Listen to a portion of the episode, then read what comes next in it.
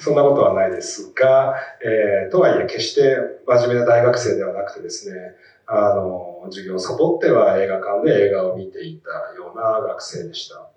啊，我是一个不太好的学生，呃，所以没有大学期间没有很认真的学习，呃，我经常逃课去电影院看电影。あんまり将来のことも深く考えてなかったんですね。えとにかく自分は一本長編映画を撮りたいということだけを考えていて、まあもしかしたら、まあよく言えばすごく映画に熱中していた。悪く言えば自分の人生とは全然向き合わずに、あの映画のことだけ考えていたというのが20代前半でしたね。呃，那时候我对自己的将来没有呃太多的想法，只是想拍一部长片。嗯，说的好一点呢，我是非常热爱电影的；如果说的很难听点的话，我是对自己的呃将来没有好好的考虑。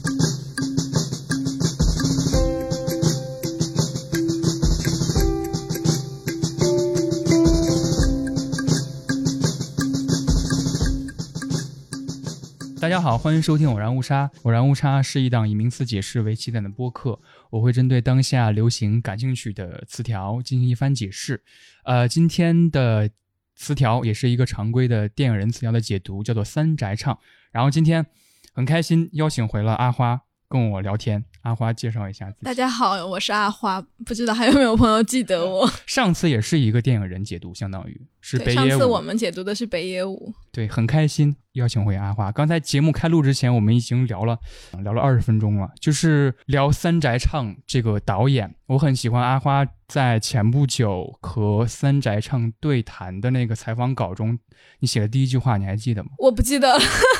你说我是记我是记性记性很差的阿华。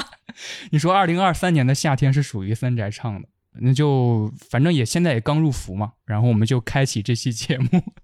我先对三宅唱这个导演做一个简单的解释。呃，三宅唱他是一九八四年，他是八零后，七月十八日出生在日本的一个日本导演。他刚好跟我前几天那个聊的那个阿比查邦差两天，虽然不是同年，他也是巨蟹座，所以他也是一个感情很 细腻的人，细腻的导演。我上升星座是巨蟹座，吓死我！刚才差一点以为你要说我前女友是，没没，就差两天。这是七月十八号出生在日本，然后我会简单说一下他的作品年表。他是日本的导演、编剧和制片人。他在一九九九年，他应该是高中时期吧，拍摄了他第一部影像作品，叫做《一九九九》，是一个短片。二零一零年的时候，他的第一部长片是以黑白的形式。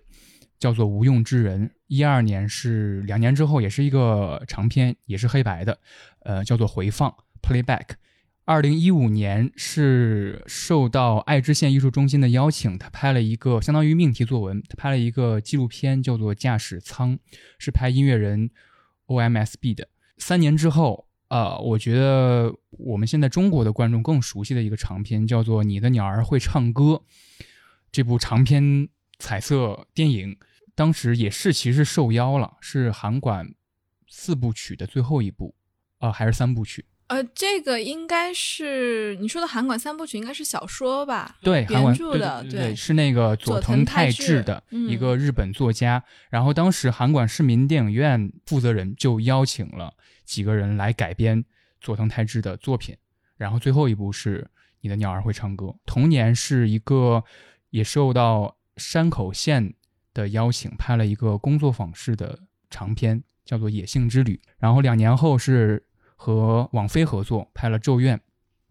然后二零二二年是相当于最新的，目前最新的长片是《惠子凝视》。今年得到了日本电影讯报的第一，也获得了最佳女主。然后这部片子其实也是名古屋电视台成立六十周年的一个纪念作品。就像我刚才说的，它长片其实不多。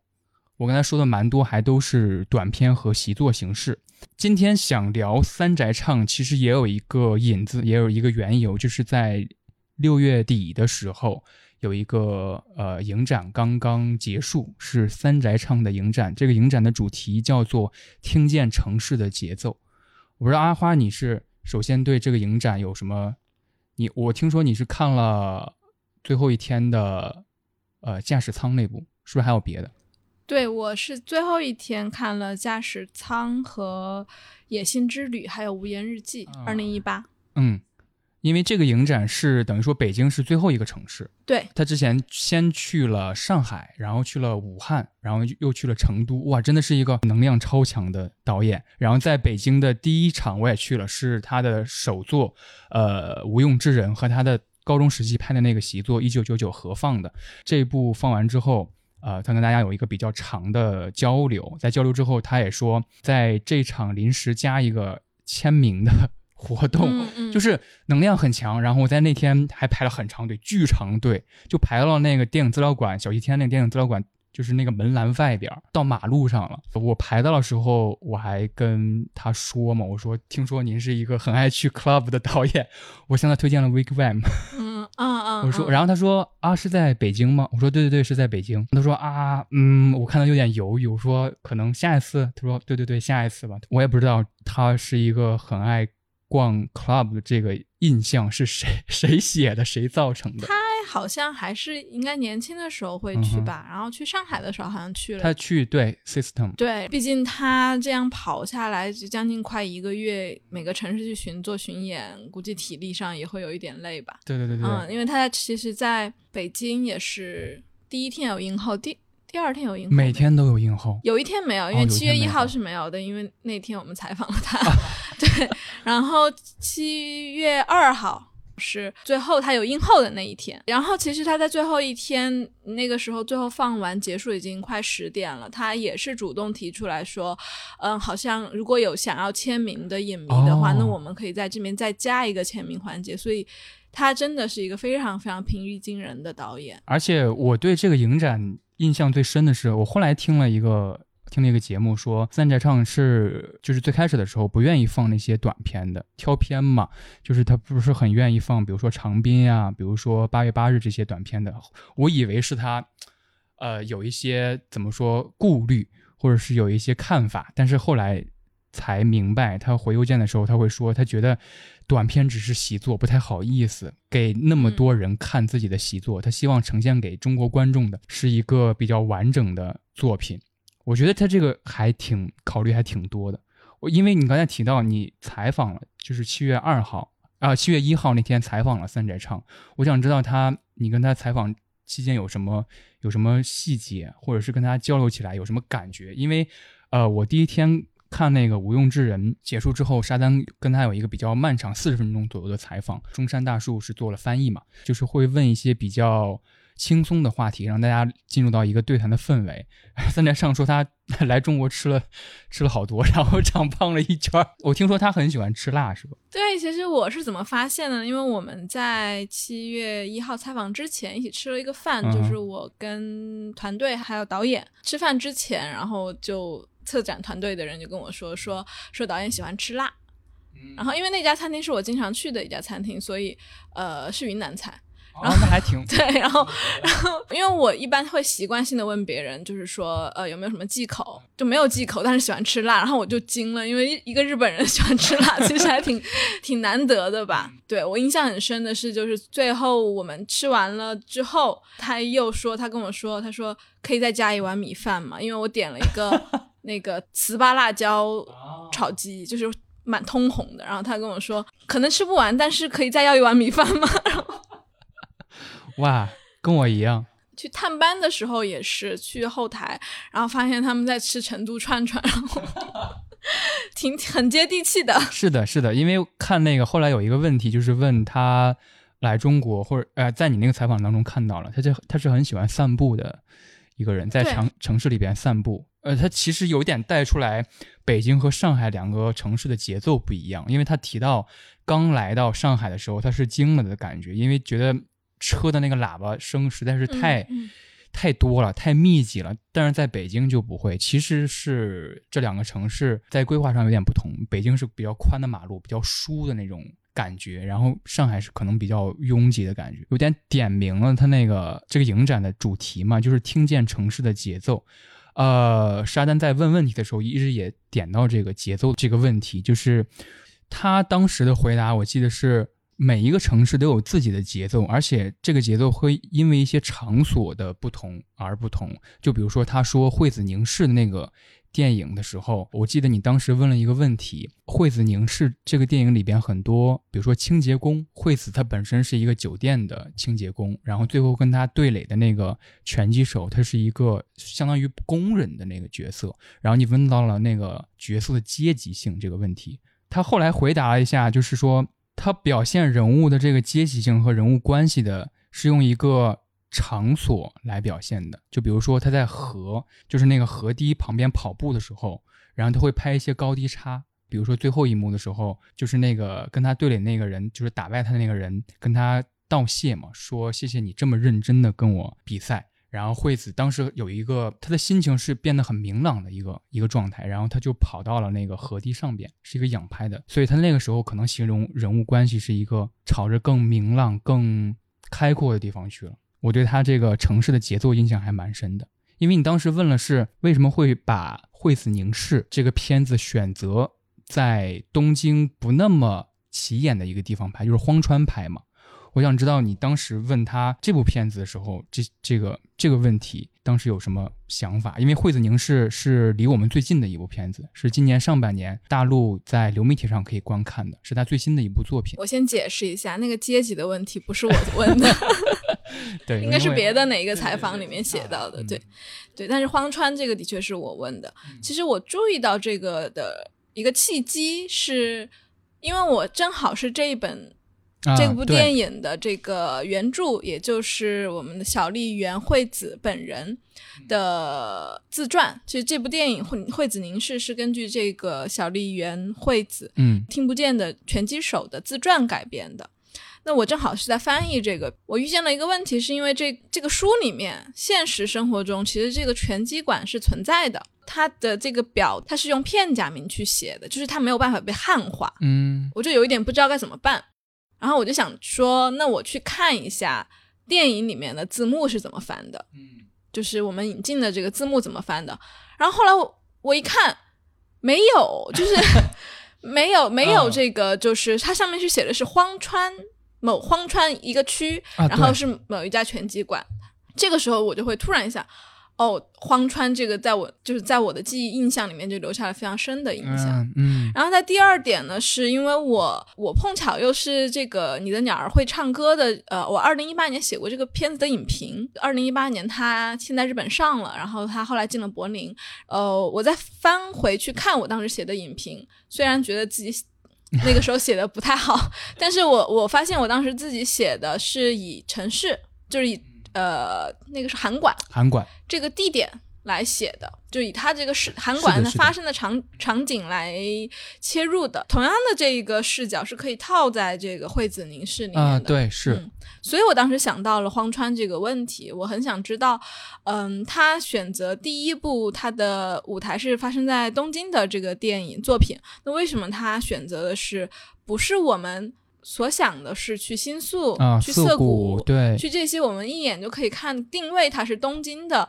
一个地方去拍摄，而是去荒川这样一个可能不是去过很多次东京的外国人，他还不知道荒川在荒川在哪里。你当时问了一个问题，就是那个荒川县嘛？你说窗外的景象都很不像东京。其实我是看完这个片子，我才知道他是在东京拍的。他回答了两点，就是第一点是他觉得他本身就会觉得荒川这个地方的气质很适合去拍一个拳击题材的电影。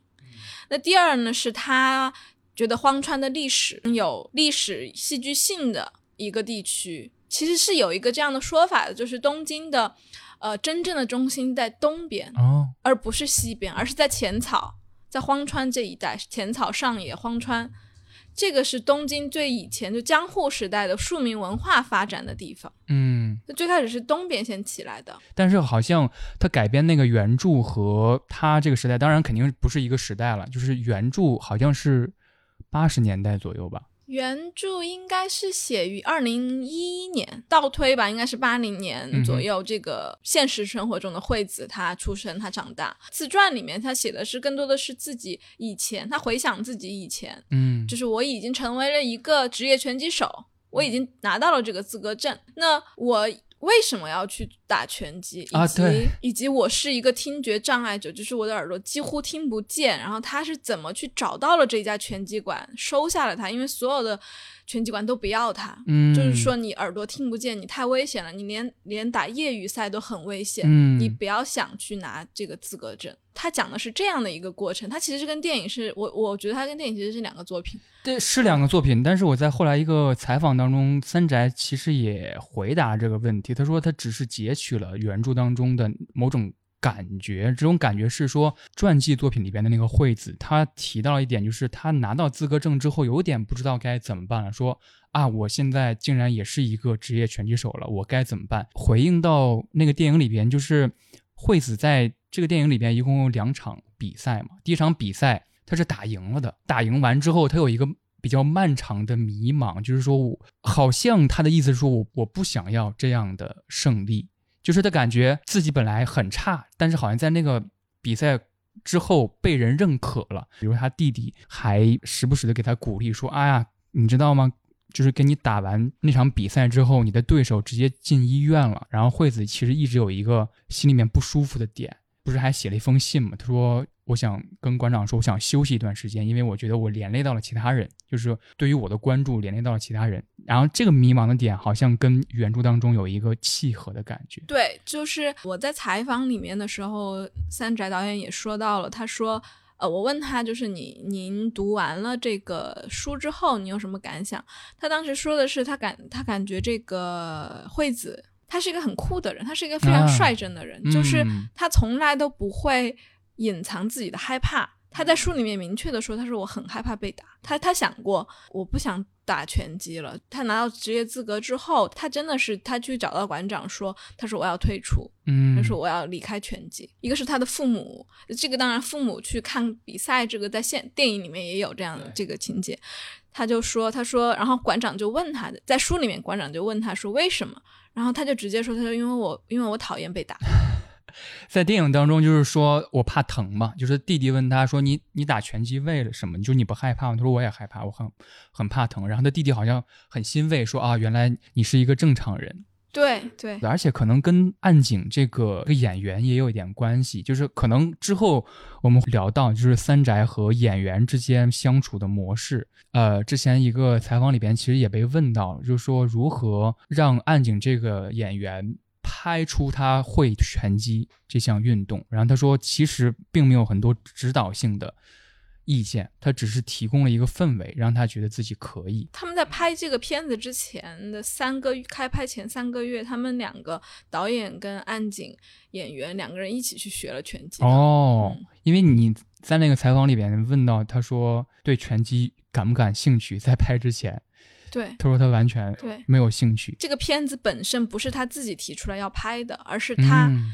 制片人找到他说有一部这样的电影嗯要拍，然后主女主已经定了。是岸井呃雪乃，我们觉得你比较合适，你要来拍吗？不是一个说我喜我觉得我特别想把这个片呃这个这个、呃小说呃这个文学故事拍成电影，然后我再去拍，不是的，他是被他是被找到的这个人，我觉得他好像很多拍片经历都是被找到的那个人，就是问他，被委托的那 个对人，对，包括他拍那个江户时期的那个呃时代密室与看守人，密室与看守人。嗯，嗯我我们可以先聊一聊惠子凝视，先认真聊一聊，因为我觉得我还有很多感受没有抒发，因为我昨天又看了一遍这个这个电影。我想提的一个比较表面的一个东西，就是声音的设计。在你问的那个问题里边，他说之前在拍这个片子之前没有对拳击有兴趣，然后我在另外一个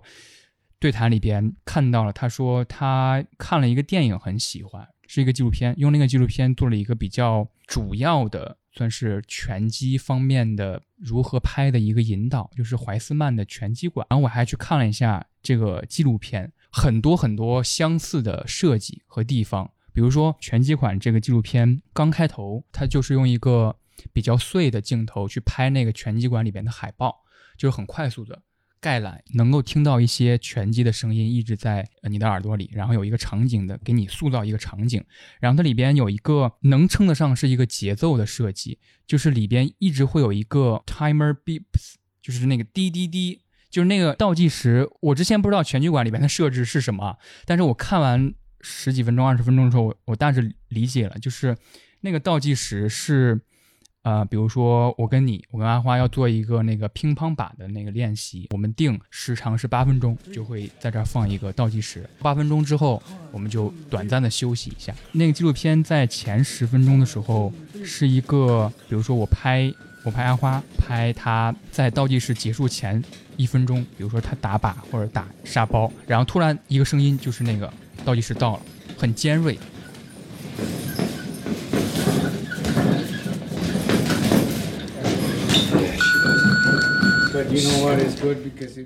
之后是下一个人，下一个人可能做跳绳，可能做什么？你能感觉到他想拍拳击馆的某一个时间段的大家都在干什么？这个感觉是很短促的，就是你可能拍人拍个十几秒，拍个半分钟，然后到下一个人。我能感觉到节奏的另外一个感觉就是他突然拍到一个人，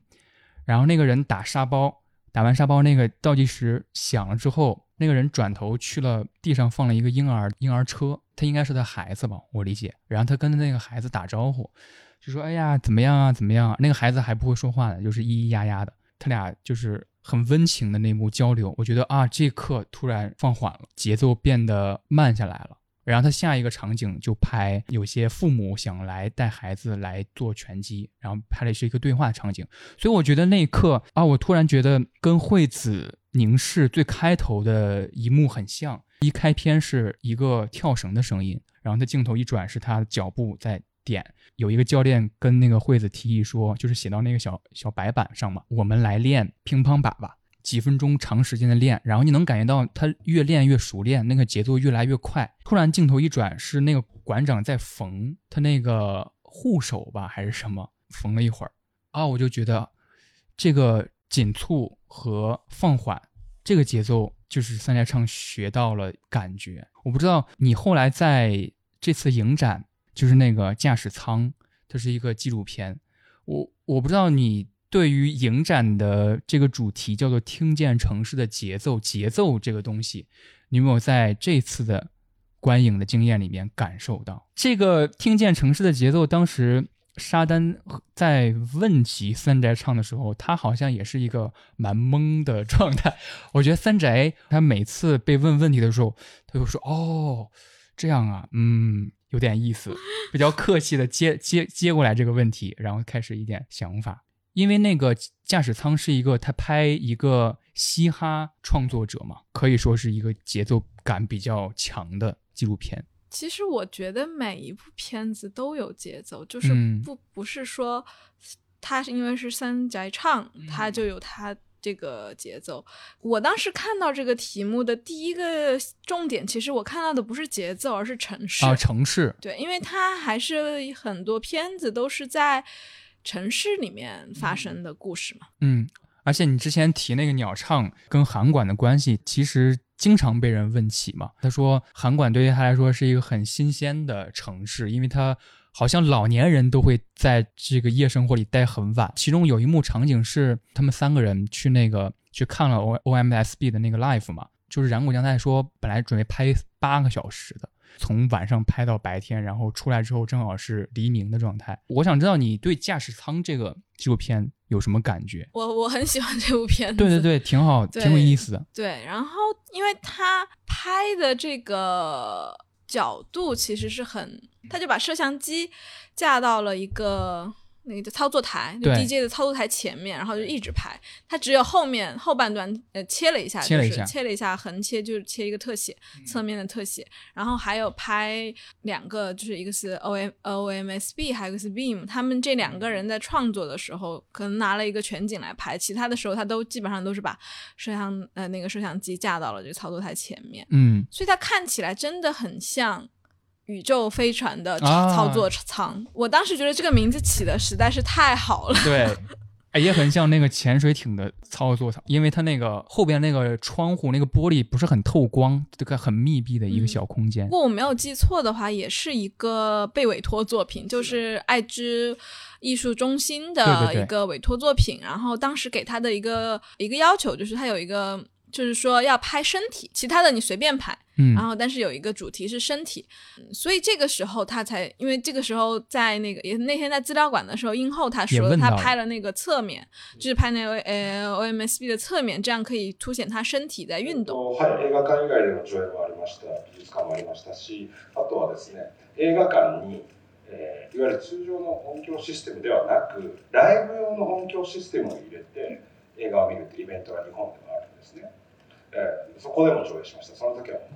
ものすごい本当にライブハウスとか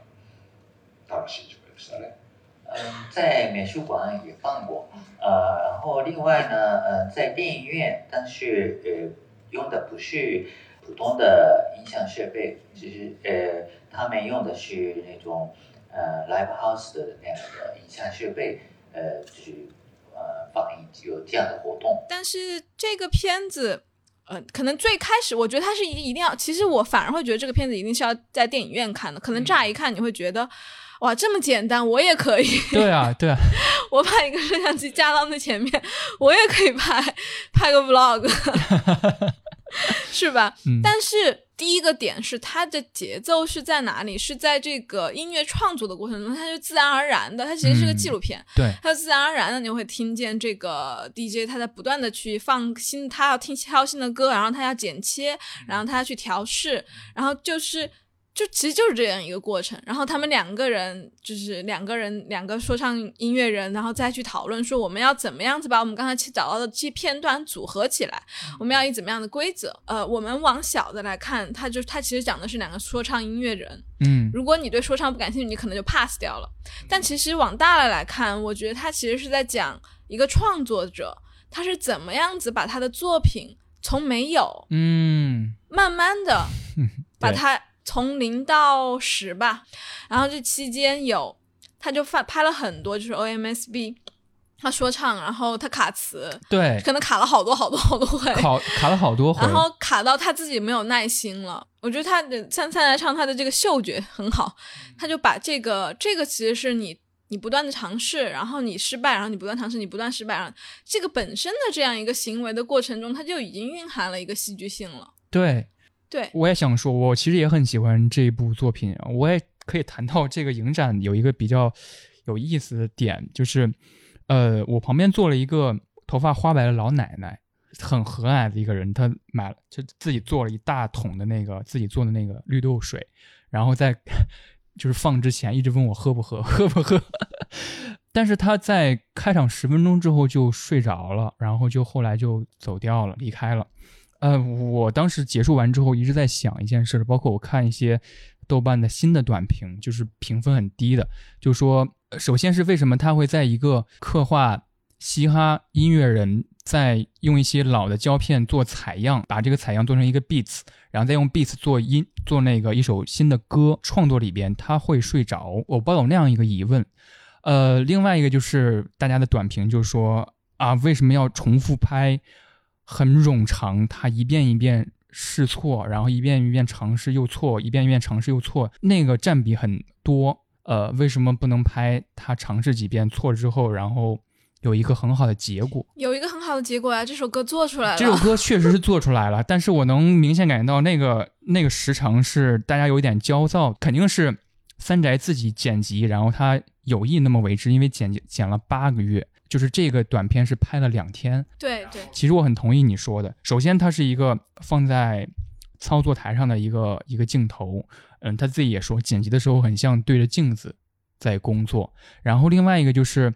它其实就是一个你要创作到，你要尝试到某一个地步的时候，你才能捕捉到哦该怎么样。这是三宅唱电影里边比较重要的。他自己的一个节奏和风格吧，就比如说，我看了另外一个短片，是那个长滨嘛，就是他拍石桥静河，就是在鸟唱之前，他跟石桥静河拍了两个短片，尝试跟他更深入的了解。一个是拍了八月八日这个，然后另外一个是长滨。八月八日就是拍呃石桥静河的一天，然后当晚就去了海边拍了长滨那个作品。说白了就是他对着石桥静河。长镜头拍他，然后石桥可能刚开始是坐在海边的，然后慢慢的他起身，然后有一些小的动作，因为石桥在演员之前他是学舞蹈的嘛，他有一些动作之后，我能感觉到那一刻稍微有点尴尬，就是那个尴尬可能是三宅我和石桥静河都感觉到的，就是拍摄的那一幕没有很怎样，可能对于三宅来说这是必须要经历的，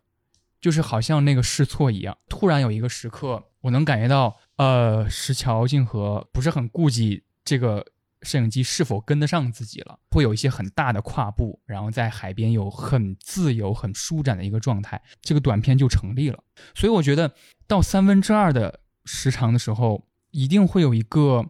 探索。三宅在努力的刻画演员也好，的艺术家的那个试错的那个过程也好，过了那个时间段。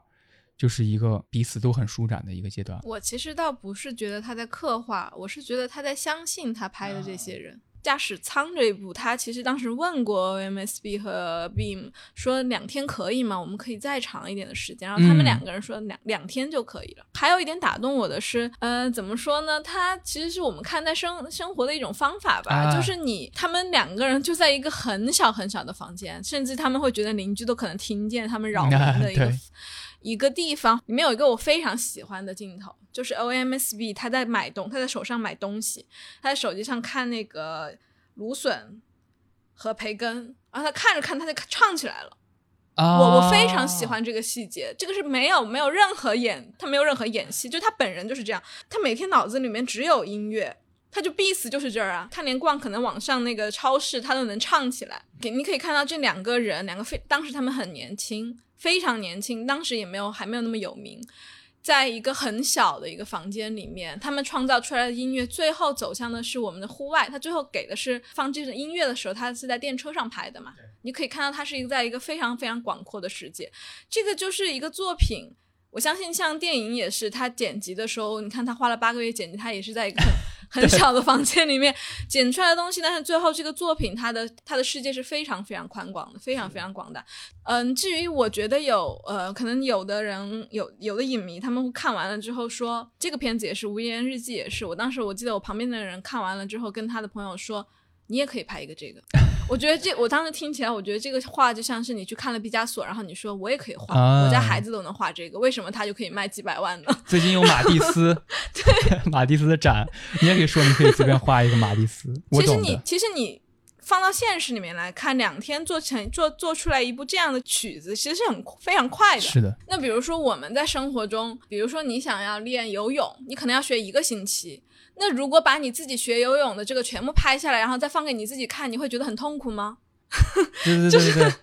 我就是这样一个道理。而我是觉得，嗯，看他的片子，呃，包括像《无用之人驾驶舱》。然后包括其实像你的鸟儿也是这样，包括像野心之旅，我觉得它是需要耐心，不是说我想要看到什么。如果用这样的逻辑去看去看三宅唱的片子，包括其实像看其他导演的片子，那我觉得可能会失望。对对，我啊，我刚才很同意你很多点，我刚才记了下来。首先你说，呃，在驾驶舱那个纪录片，它最开始是在一个像驾驶舱的房间。创作音乐到最后就是配上那个音乐，然后三宅拍了那个窗户外的景象，很广阔的世界。他其实，在被问及《无烟日记》的时候，他也说过：“我拍《无烟日记》，我并不能说啊，《无烟日记》，我跟大家解释一下吧，就是有一个网站是。”可能邀请呃影像艺术家来那个网站不断更新自己每天拍了点什么，然后最后只有三宅唱他一直在保持更新。无言日记就是没有人声是吗？对他就是用手机把你自己的日常片段给拍下来。对，但是有一个条件就是没有人在里面说话。他拍了很多短片，然后在展映的时候是放在一起的。被问及。说《无言日记》跟他之后，比如说《野性之旅》，他的创作方式上是不是有怎么说培养起来那种感觉？然后他说，他不能说《无言日记》真的让他学到了什么，但是让他学到了一个最重要一点，就是世界是很广阔的。所以我很同意你，一个创作者在他闭门造车的阶段，他是一个什么状态，然后到最后。他要把这个作品推出去的那种感觉，想到前不久我在看另一个形式的创作谈，就是双雪涛他在说自己在完成头几部长篇小说的时候，他说他能感觉到在写到三分之二的时候，结局是扑向自己的，那个速度自己控制不住了。写写到三分之二的时候，甚至能感觉到耳边的风声。然后他在说写太快的那个结局的时候，他是唱歌的。他好几天待在家里边，就是写结局，然后他会不由自主开始唱歌，就像你那个芦笋在买买芦笋一样。我觉得你好可爱呀！对，就是那种自然的、流动的，非常。其实也是另一个三宅唱的一个创作原则。他说，呃，他很谨慎的要拍纪录片，甚至他不愿意拍纪录片，因为他觉得，因为你拍一个故事，故事是虚构的，你故事拍完之后，演员就做回演员了，角色就消散在世界里边了。但是如果你拍纪录片，拍完这段时间，你还是要回到现实当中，他就害怕拍摄的这一段给你的现实生活有什么影响。所以他是很敬畏现实的一个人，就是现实是先于电影的。驾驶舱或者说他之后拍故事片，力求能够点燃角色身上很真实、很率真的那一面，有点相似吧。然后惠子凝视，我还想提到一个比较重要的一个点，就是惠子包括他那个原著的那个传记里边，都是一个聋哑人，就是他的世界里边没有声音。然后他跟别人交流的方式也是手语。之前看了一个采访，是就是说，如果大家看过那部片子，应该会注意到惠子凝视里边有一个惠子和两个同样是作为聋哑朋友在河边，就是有有一个吃饭的场景。然后他们三个人是用手语交流的，但是没有字幕。很早之前有一些媒体就说啊，这是不是放映事故？但其实是有意为之，就是那个片段就是没有给你解释。那段手语，他们聊了什么的？是一个节奏，就是你要注意到他们每个人的动作和身体。他当时就说，呃，他在拍这部片子的时候，他突然意识到语言或者说交流，交流包括文字的交流，也包括我们说话这个交流。交流最重要的是呈现动作，并不是说说了什么。所以他会说文字的交流，比如说写了什么，他怎么写的也很重要。就是在惠子凝视里边，他会有很多镜头是他写日记嘛，动作最能够体现出来你的意思。这其实就谈到了他和另外一个创作者的关系，就是冰口龙介。想到冰口龙介的原因，是因为冰口龙介在一九年的时候吧，在在我母校还做过一个大师课呢，叫做《听见声音的力量》。他当时放了一个片段，是他东北三部曲的其中一部，叫做《海浪之声》。呃，他那个段落是他采访一个三幺幺震后的受灾家属，但是那个对谈那个片段是没有中文字幕的。他放完那个片段之后，就问同学说：“我当时问了什么问题？” 他是故意的。对对对，他就想做一个实验，你能感觉到他回答了什么，大致问了这个问题。当时有同学就说，他能感觉到被采访人在被问及某一个问题的时候很开心。同学就说。我大致认为你可能问了一个，比如说你今天吃了什么之类的问题。冰口龙介就说其实是差不多的，就是你可能需要的只是这个人物的表情、动作和体态。你是觉得他们对影像的捕捉有相似性？有相似性。刚才谈了惠子凝视和驾驶舱，其实是一个比较近的一个观感。我觉得我我们可以从。最开始认识三宅唱这个导演开始聊起，我想知道阿花是不是你是二零一八年在日本看了鸟唱之后才开始认识他的，对吗？我其实最开始看完了之后，我我就是观感上是非常喜欢的，嗯嗯，觉得很舒服，然后这种状态非常的放松。就正是因为我喜欢，所以我在嗯，当时跟一个长者在交流的，就是就是大概年纪五十多岁的一位日本的叔叔，然后在跟他交流的时候，我发现他完全不理解，嗯，就是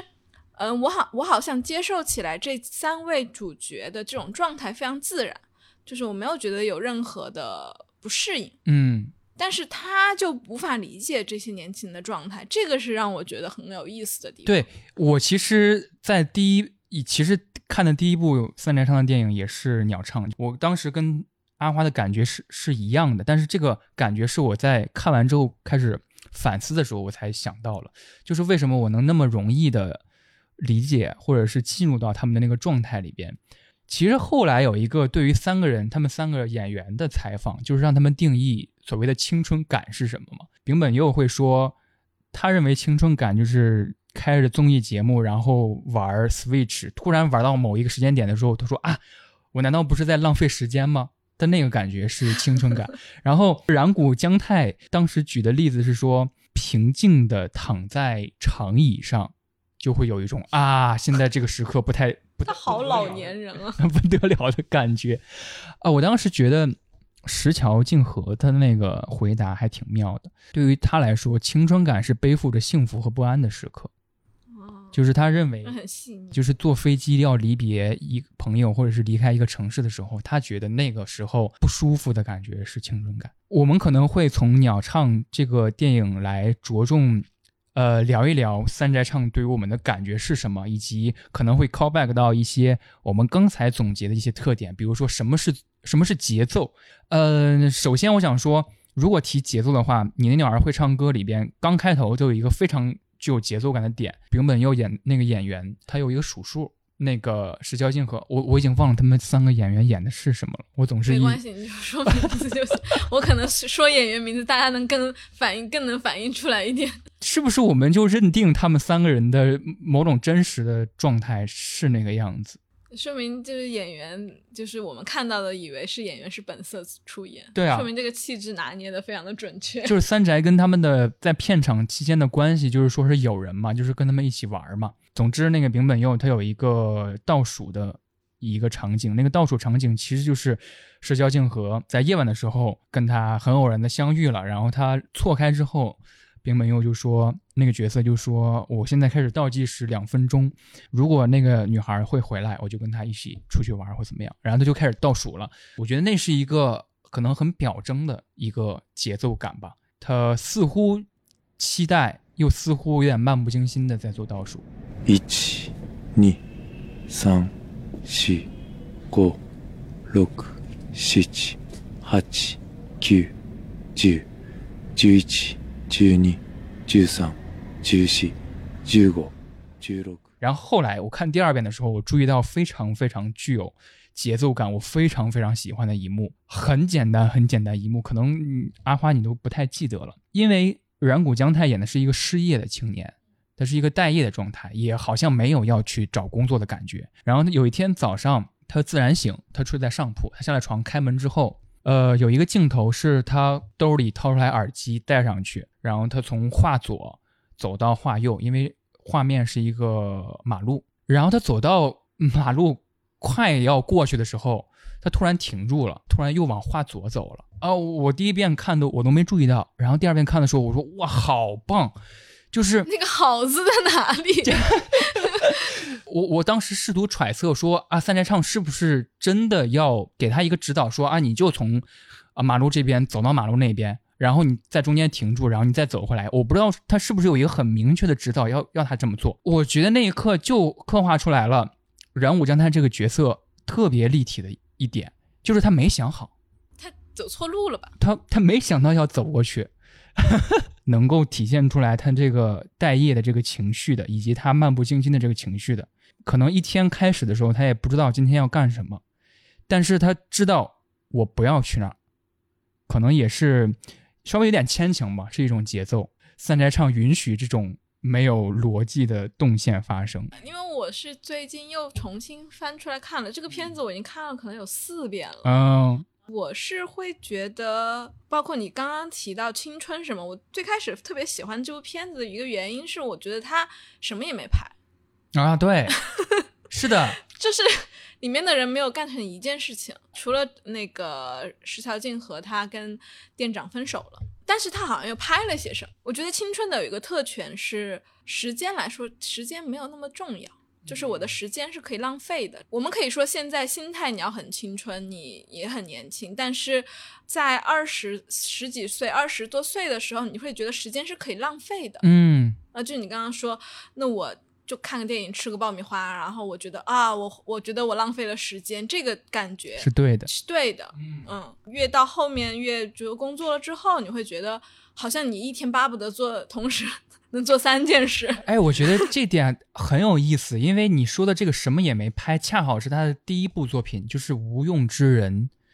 他其实经过了一整个电影的跋涉之后，他想要成为一个所谓的大人，但是好像最后也没成功。但其实就是我喜欢的点在哪？我说好像什么都没拍，但是我再重新回去看这部片子的时候，会发现，就我们举你刚才说的这个数数吧，嗯最开始他是数，然后他数了之后，女主回来找他了，就是嗯对，数到了找他了一。百一十八。对，他也说，他是从那，他其实一直都想做一个透明人，他的他没有名字，他在他在呃片子的名字叫我，嗯，他在小说里也叫我，嗯，哇，对对对 然后，所以他是以他的视角来看的嘛，这个片子。最后，他又是遇见了相似的情况，他又遇见了石桥静河，他又想跟他在一起，但是他这个时候也数数，但是他没有数下去，他选择了做决定，就是说，林本佑他饰演的我，他其实是从一个一个被动的等待的人，就是我觉得。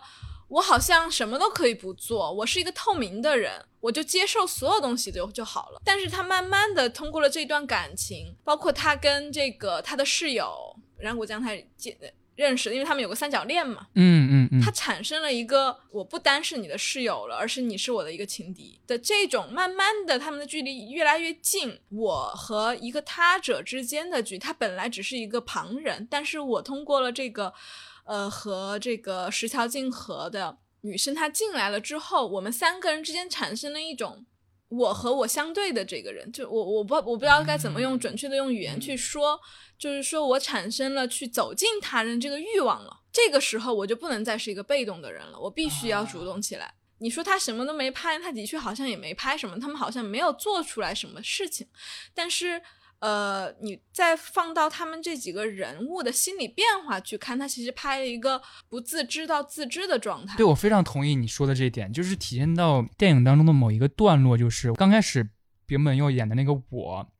在染谷将太说我能不能带石桥静和，应该叫佐之子吧，呃，他那个角色能不能带他去看电影？然后他就说佐之子是一个很自由的人，他想干嘛，他想跟谁去看都跟谁去看，他啊表现出了一个那样的一个对话。然后在其中有一幕，那一幕也被奉为很经典的一幕嘛，就是他们在那个 live house 里边唱跳一整晚，他们都喝了一些酒，他们三个人都非常开心，都很开心，很忘我。然后我将太就搭在了佐之子的肩上，他们两个一起舞动。突然丙本又出现了，从画左突然闯出来，开始把他们两个搂在，就是左边、右边各搂搂住一个。三宅唱有一个指导，因为在后来有一个创作团里边，就说其实是一个很嘈杂的环境，然后当时他们都很开心，不知道摄摄影机在哪儿，其实，但是三宅会比如说叫他过来说你现在应该拿一个酒干什么干什么，呃，我觉得那个你能感觉到丙本佑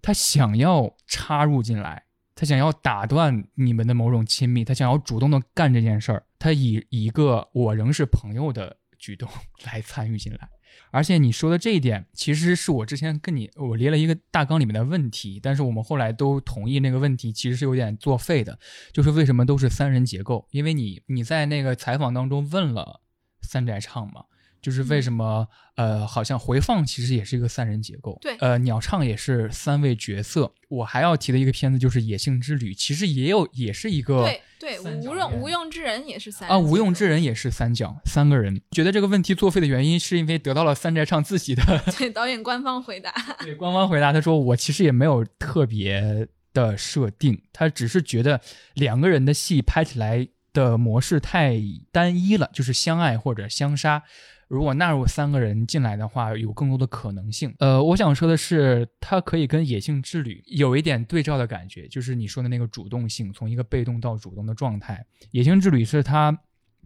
呃，在一个工作坊拍的。这个这个工作坊模式其实也有被提及嘛，就是冰火龙界，其实那个《欢乐时光》也是工作坊。它这个工作坊是一个好像植物研究式的工作坊，采集植物标本，采集植物标本。然后那演员都是很年轻的，当时十十五六岁吧，都是素人。后来那个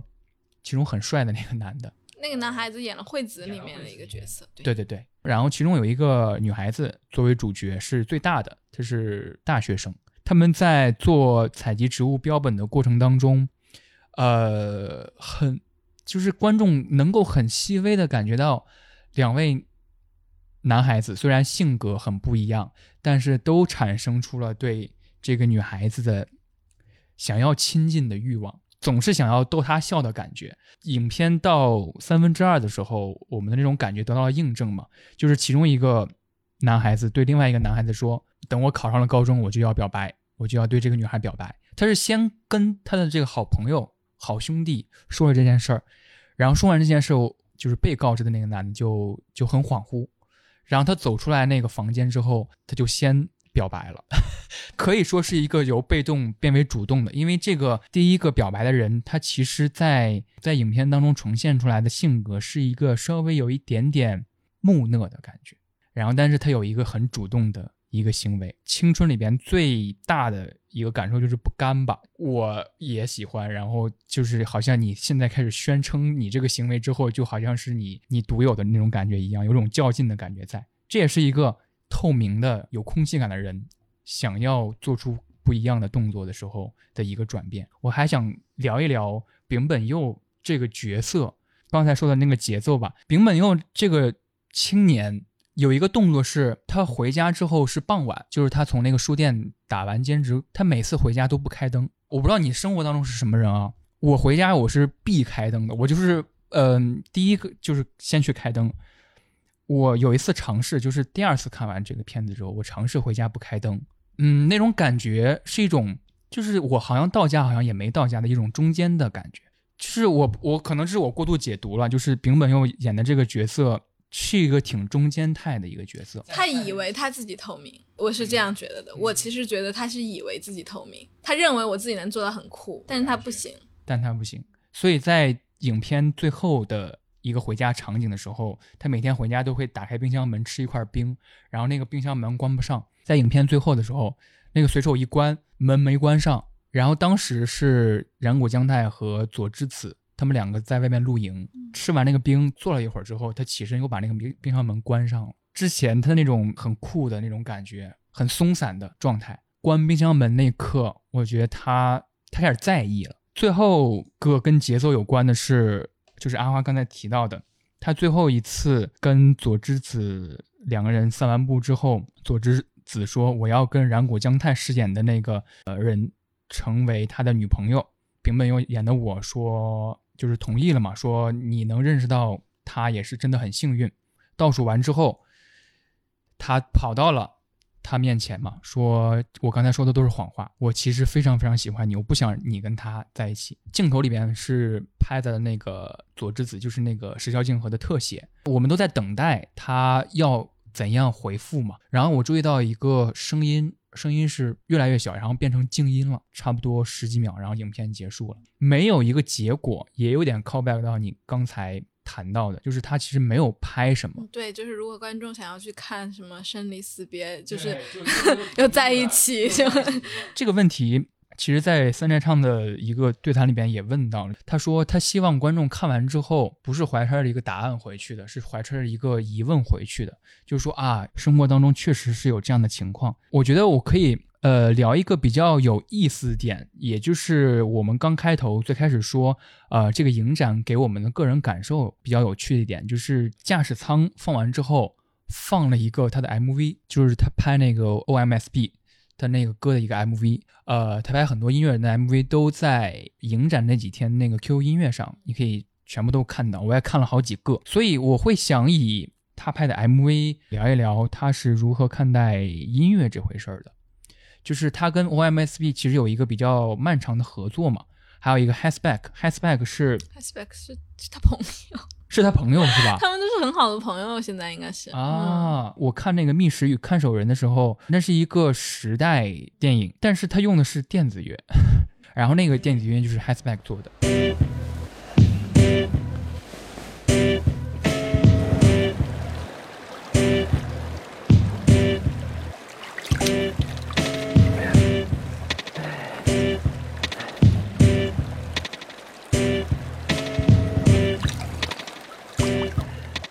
为我们我们都知道三宅唱是一个很热爱音乐的人，在《无无用的人》的那个电影的映后，也被问到一个问题，就是既然一个导演那么喜欢音乐，为什么不会在他的出道作里边堆砌音乐嘛？但他说他不想借用音乐的力量去破坏掉他对电影的构成。我好像没有问他关于音乐这一方面的东西，因为我觉得我是直接就问了声音，嗯，就是我没有把它仅仅限于音乐这一块儿。我能理解，就是大家会把三宅唱跟这个 hip hop 嗯联系在一起，因为的确是它有一些像你的鸟儿会唱歌这样的，呃，这个比较明显嘛。这个 High Spec 它的音乐做的太好了，但是其实里面的音乐不是主角，但是音乐是一个氛围的烘托，一个情绪的烘托，就是它没有阻碍到这个电影本身的其他的语言。对，啊，它没有，它是一个怎么说呢？相乘的效果，就是它是一个更就是很统一的把这个音乐和其他的这个电影的表达给融合在了一起。嗯嗯，包括其实像《惠子凝视》里面就会发现，哎，它前一部是你的鸟儿会唱歌，那么有那么多这个说唱音乐人，但它《惠子凝视》里面什么配乐都没有。对，但但《惠子凝视》里面没有配乐，但它有声音。是有声音，而且如果可以称得上配乐，就是他弟弟弹唱那一段，然后他自己有一个声音在旁白自己的日记。对，所以其实他并不是说一定要跟音乐扯上，就是一定要把音乐放到他的电影里面。我觉得他在我看来是一个，他不会设想说，哦，我要拍一个全集的题材，我要拍一个是怎样的一个形式去表达，而是他会去慢慢的去了解这个。呃，包括呃演员，然后包括这个故事，包括这个场景的历史这些，他在慢慢的做调查的过程中，他自然而然的会发现会出现一个方法去来做这个作品，嗯而不。是说我要我就是要用这几个元素，这个是我自己的标签，他没有没有没有这种，他给我反而是一个你很难去归类的一个这样的导演。对，呃，很难归类这一点。其实刚才在开播前还聊了一，他自己也表示嘛，《惠子凝视》是一个以声音开始的，没有旁白、没有配乐开始的电影。那他下一个下一个电影就想用一个旁白和配乐开始的，所以他是一个不断在电影里边实验的导演。我觉得他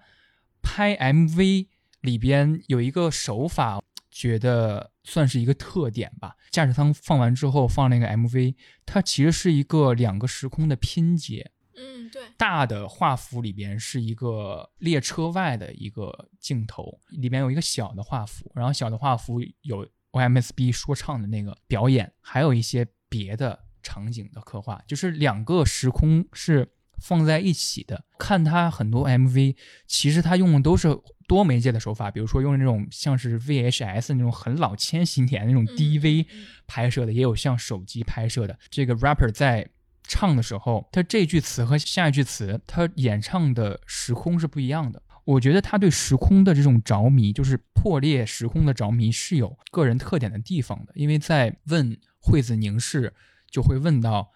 呃，你是怎么看待文学和电影的改编的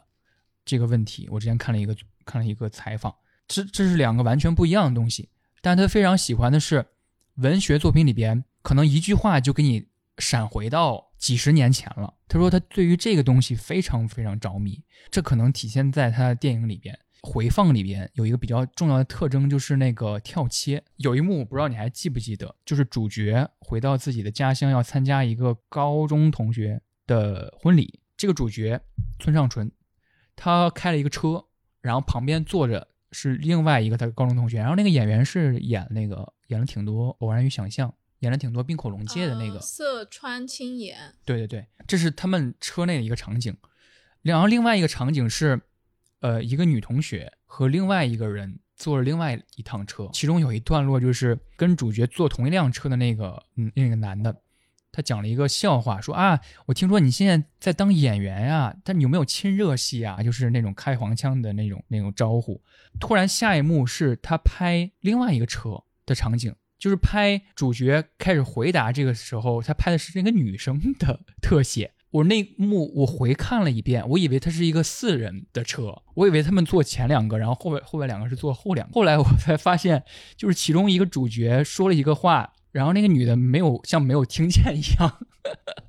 就没有任何回应。我说，哎，是为什么？后来哦，我才发现两个时空，那个能量是是我觉得高中同学再次见面的时候，有一点心思不在彼此身上。嗯嗯，就是我在跟你说话的时候，我可能想的是啊，那个车上的那个谁，声音的运用上，我觉得他很喜欢打破时空这个手法，而且他提到了一个导演，就是拍的那个呃《绿衣骑士》，大卫·洛维是一个美国的导演。他在一个采访当中，他提到，他说他很喜欢大卫·洛维这个导演，而且他是一个观影量巨高的人，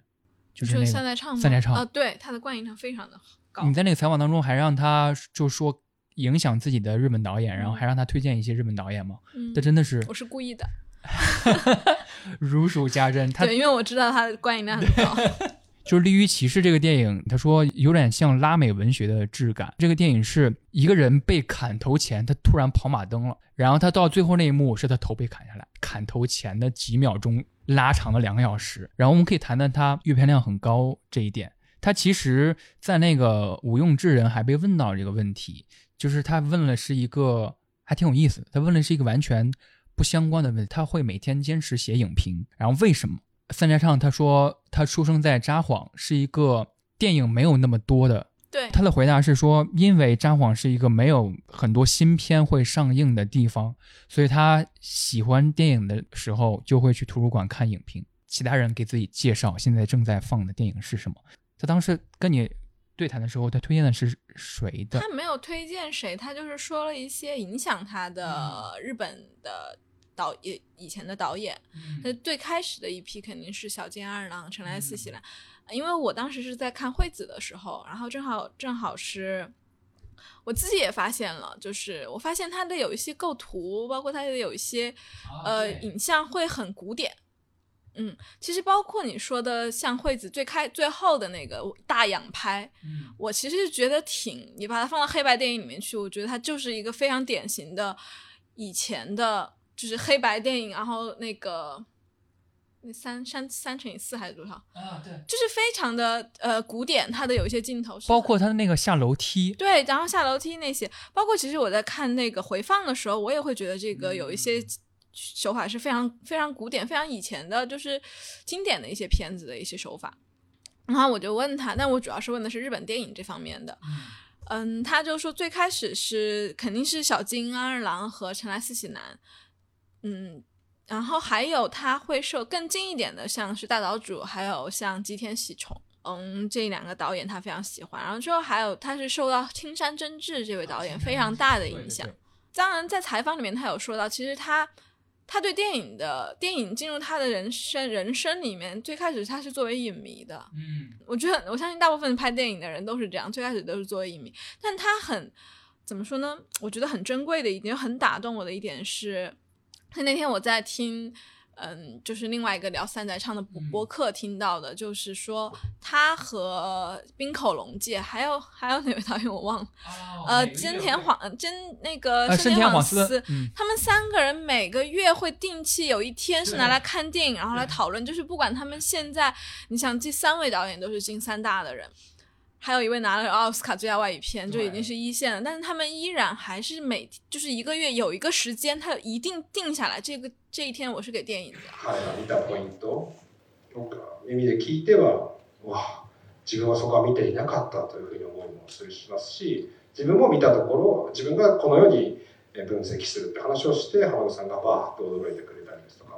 あのそういうのはすごく楽しいやり取りをしています。那我跟冰口导演去每个月一次见面，然后和我们呃聊电影，呃有时候他的角度是完全不一样的，就是很惊讶。那有时候我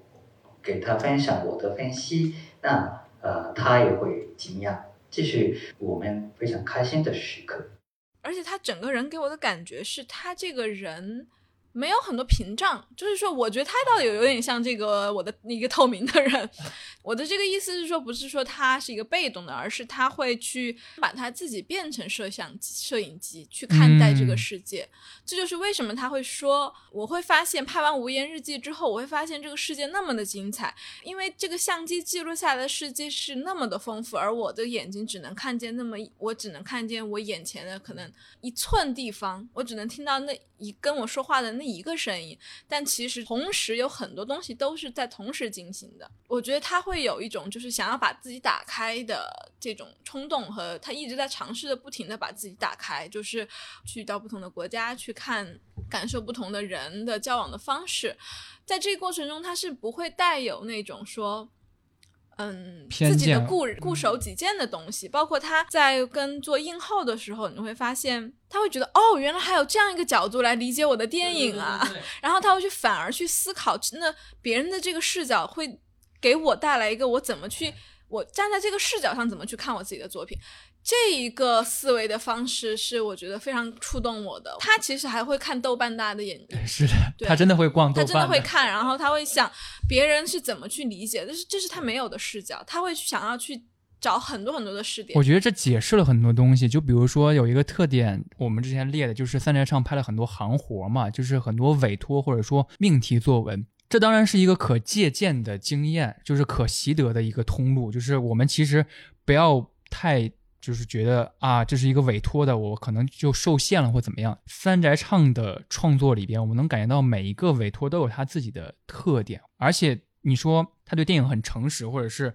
很打开一点，就是他在大学的时候，他很喜欢的一个影评人叫通口通口泰人，他先接触到这个影评人，这个影评人通口先生，他办了一个电影节，叫做爆音电影节，旨在用不同的音响设备呈现不同的电影的不同的声音效果嘛。然后他说他是这个电影节的常客，就是因为这个电影节他感觉到了电影里面声音的细微，而且你刚才说很打开那点，其实也恰巧带到了我相对来说比较主要或者最后一个问题吧，就是稍微抽象一点，包括我的朋友们也会聊到，就是鸟唱是他们非常非常喜欢的电影，我们也看了很多遍，三四遍，一直在试图解码这个魔力到底是什么，就是为什么会一遍一遍的看也觉得新鲜。最后一个问题就是借丙本佑的那个角色之口问出来的，他在最后说，呃，有一个旁白就是心理活动嘛，说啊、如果左栀子小姐选择跟我的那个朋友好像叫敬雄，敬雄在一起的话，我会想到，也许他们在一起之后，我会变成一个不一样的人。我决定要变成一个真诚、率真且透明的人。我们可能把透明稍微往后放一放，到底什么是一个真诚的年轻人？到底什么是一个 率真的年轻人？这是我很想讨论出来，或者是很想讨论的一个话。那你觉得什么是一个不率真的年轻人？我们这一句话里面有两个，嗯一个是一一个是真诚，还有一个是年轻，这两个都是非常难以讨论的话题。呃，我要说我是年轻人，你会有异议吗？没有吧？没有啊对，OK，那我就是以我举例哈。我觉得我有些时刻不真诚。嗯，那简单来说，比如说我最近会参与一些有点像是公务的场合，当然那是不是一个工作的场景。比如说我是因为工作跟你认识的，然后我们见面的时候，即使不是在一个工作场合场所下，我总是要给他带很多前情提要啊，就是啊您好，我是嗯，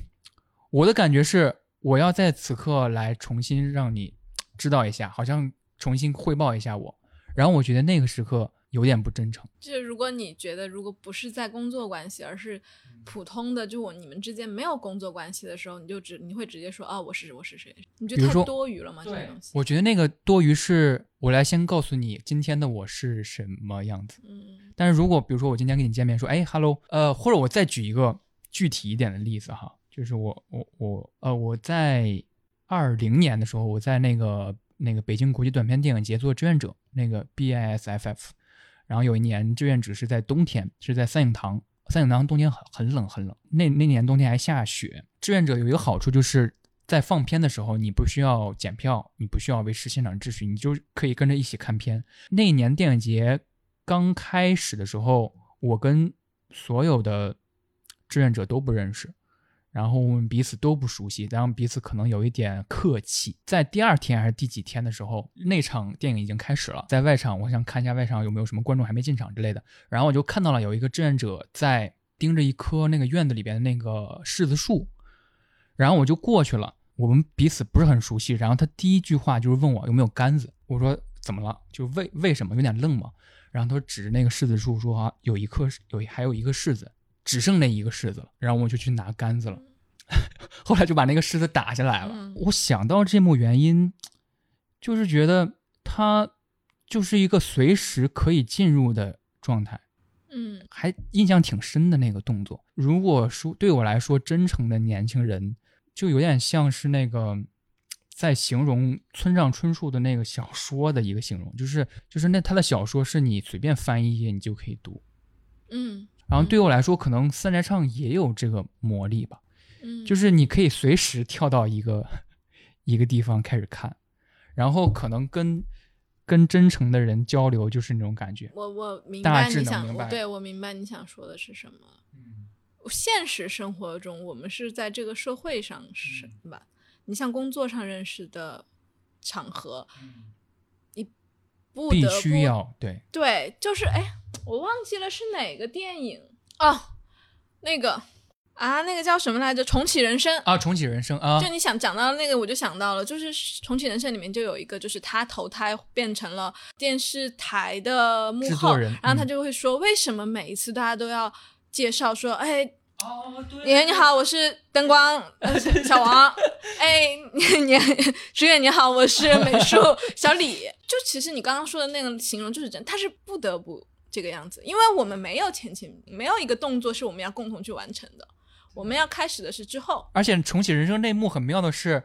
大家都在说完之后，立刻让一个人说他是谁，全对啊，忘了。其实因为我们根本就不认识，但是我相信，如果你跟他们一起拍完了一个片子，你大概是你会知道他是谁是谁的。就是这相当于就是你拿着简历去找工作，可能最便捷的方法就是看你的社会关系吧。嗯，我现在会这样想，以前可能会觉得那时候有一些是偏见啊，那名校出来的是不是人都特好？嗯，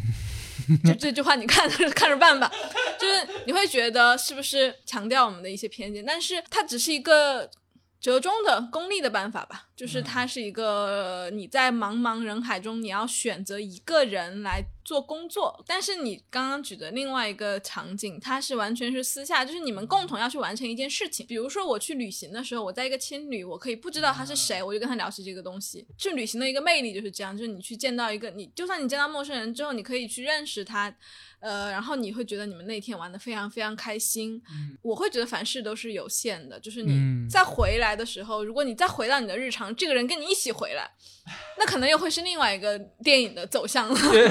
是不是？我其实觉得率真，我刚刚就在想，我觉得其实我倒觉得这个对我来说的话，我觉得真实是最重要的。率真跟真诚当然是真实的一部分，但是有的时候谎言也是真实的一部分。嗯这个就是我的回答了。而且你刚才说那个谎言，其实也真实，我觉得可以呃用另外一个稍微轻度一点的形容，就是其实有点说到三宅唱跟石桥静河的关系，因为他提到他其实不太愿意给任何演员百分之百的自由度，但是他就是愿意给石桥静河形容过石桥静河这个人，他说他是一个不允许自己不诚实的人。嗯，对我可能会用这样一个词吧，就是比起真诚或者率真，呃，就是我们从三宅唱、从村上春树他们的作品里面，就随时打开，随时都可以读，因为他们的世界很真实。嗯就是因为这个世界非常的真实，它就是像我们，它像我们在生活的，它它像我们在生活的这个世界，它像我们所经历的一些东西。但是它当它当然我们知道它不是现实，但是他的作品里面存在着这样一个真实的感情。就是描写状态。三宅唱也是描写状态的东西很多，他描写一个车是如何被推上去的，那个状态可以一次一次感受的。但是如果说情节，他表白了，他拒绝了，这个情节是太一次性的东西了。那个三宅唱在那个驾驶舱放映完之后，他也提到，第一次见 OMSB 那个人的时候，他觉得他第一印象是那个人很凶，呃，对，然后后来是他在那个走廊上无意间碰撞到了那个人，然后 OMSB 一直跟他道歉说啊对不起对不起对不起什么，然后他觉得啊这个人好像跟我的想象当中不太一样，呃这也是一个体育吧，就是我们看三宅唱的电影，阿花最开始说的需要耐心，你需要跟他慢慢的进入到他的那个状态里边，也许三宅唱跟别人的接触也是这么，对，因为我有朋友不不太喜欢这个电影的，就是我推荐他去看，然后看完了说没看明白，挺好的。我并不会觉得这个有，我并不会觉得这是一个否定的，因为每个人你看一个东西，其实你读一本书，你看一部电影，看一个小说，你有的人可能会觉得不行啊，我看不明白他到底想要表达什么，但是。嗯，有的人他可能会觉得，哦，我很享受这个状态，我觉得我们从三宅唱这个词条开始谈起，谈他几个作品，谈影展，好像最后落到了一个不是三宅唱电影相关，但是好像很三宅唱风格的一个问题上面。我觉得结束这次谈话还挺美妙的，真的是在夏天聊了三宅唱，非常感谢阿花，非常开心又来。又来录节目，又来录节目。而且你当时那个问题，我想知道你当时那个问题的想法是什么？就是你我问了啥？时代的空气。我是我是迹象很差的，我是记性很差的 阿花。那我给你念一遍你的问题啊。哦，时代的空气是。对你当时问的问题是：曾经一位出生于五十年代日本长者看过这个电影之后，觉得无法理解。请问一下，您周围同时代的人是否也有了类似的感受？因为三连唱已经三十九岁了。嗯。您觉得这部电影里边所呈现的是否可称之为时代的空气？因为我是觉得，其实其实可能大家会觉得它的节奏吧，但我会觉得山山在唱的电影里面有一种说不清道不明的魅力，是我会是是一种我抓不到的东西，就是像一个空气一样，就它笼罩在这个片子里面，但是我又说不出来它到到底是什么。嗯，就是你能呼吸到，那你会觉得很喜欢；那你呼吸不到，那你会觉得这是一个很无聊的片子。对，呃，我会觉得我会拿形容是这个样子。我当时问这个，其实我是顺势问下去，因为我们是基本上还是按照我的这个采访大纲来走的。但是有一些问题是我临时，就是我跟他聊到这个地方，然后我就想继续再问下去。嗯，这个因为我会觉得，说我周围的日本朋友也看了这个片子，也很喜欢。我就会觉得，那会不会这是一个代际的差别？我很想告诉他，我们这里有一个词叫“躺平”，就是 我觉得那三个年轻人非常非常准确的表表现了躺平的年轻人是怎么样。就我也不找工作，我也不愁，我就这个有多少钱 花多少钱，我就看着时就我就过我自己的时间。我也我也不是说我特别想谈恋爱，还不太像是那种呃叫做那个叫什么宽松时代，还不太像，还是宽松时代是在之前，就是快要进入宽松时时代的。那种感觉，我会觉得是它是不是一个普遍的感觉？我就问了，而且因为我会觉得他的电影里面是非常能，他是非常敏锐的抓住了这个就是现实就是真实的这个空气，但是他不会特别刻意的给你表现出来。嗯，呃，惠子这个片子其实是在疫情的时候拍的，他也没有一个明确的指代，他只是拍出来了路，他用一个远景，就是惠子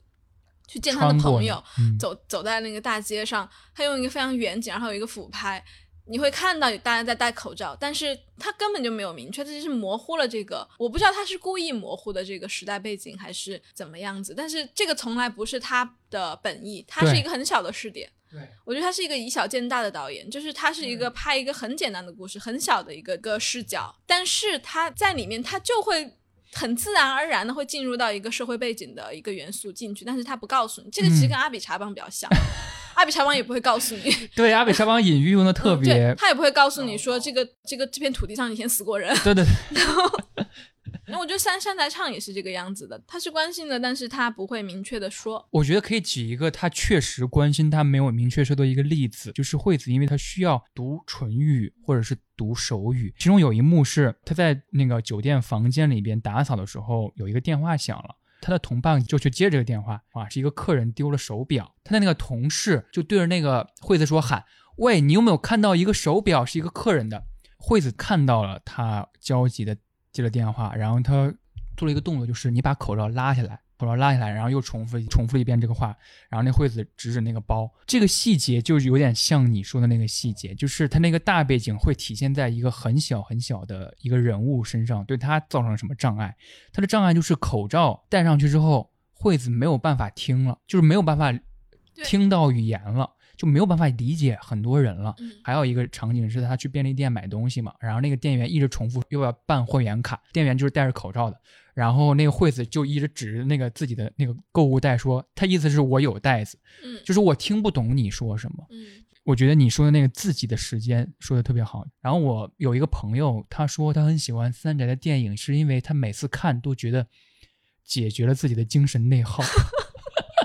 很当代、很当下的一个词。就是我试图在想解决 怎么解决的，我好想知道。呃，最近有一个词还蛮火的，就是社社会时间。我不知道，社会时间就是你到了毕业年龄，你该工作了。哦，说是如果你没工作，去做了一个 gap year 或怎么样，就是你没有搭上社会时间。哦，大致是这么。跟日本还挺像的这个词儿，对吧？就是有个大时间，还有一个自己的时间。嗯。对啊，我以前想过，就是如果把所有人他闲暇时间都拍成一个都拍成一个片子的话，嗯我想大家都在干嘛？估计都在看手机吧。就是你完全自己可控的时间内，你在你在做什么？这个时候我觉得是可以。如果你那里架一台摄像机，然后你自己在看的话，我觉得可以反观到自己很多东西。他下一部作品好像是明年吧，二对四年。对，就是他说新片是关于一个金钱综合症的一个女性和一个男性是有 PTSD，PTSD，对，他们两个人是如何在没有爱情的关系下生活在一起的。对。然后我就问他，我说导演，你什么时候拍喜剧啊？因为我看惠子的时候我笑了，你们都没有 笑吗？啊，我真的有一个场景，我真的是很搞笑，就是惠子赢了之后，然后那个摄像机就摄影，他其实不知道自己赢了，他只有看到指指导员跟他说你赢了，他才能知道赢，因为他听不见。嗯，他其实不知道，他就知道比比赛结束，然后他知道大大家在欢呼，但是他不知道大家在欢呼什么。然后完了之后，他知道自己赢了，然后他就被带到后面，然后要拍照嘛，然后那个要给这个冠军拍照，然后那个摄影师就直接说你笑一个，你笑，然后他听不懂，你知道，然后他的表情就很惨，然后我在那里就狂笑，因为我其实觉得他很适合拍喜剧，嗯，然后我就问他，我说你什么时候拍喜剧啊？然后他就说，其实他的下一步会，他说你听这个介绍，就是一个有金田综合症的女性和一个有 PTSD 的男性，然后他们两个没有办法正常的工作，不能走正常的社会路径，然后实现自己的人生价值和幸福。那他们两个住在一起，那他们怎么通过除了爱情以外的方式去达到一个幸福呢？他说，你听这个是不是觉得很严肃啊？但是这个片子很重要的一点是，怎么样在里面插入一些喜剧的元素。对对，我就说我说，因为我很喜欢他看他拍，我很很期待他拍喜剧，好，再见三次了，这次是真正的再见。期待一下我们要出的书。期待一下阿花要翻译的惠子凝视的原著。嗯，大家拜拜。谢谢大家，再见。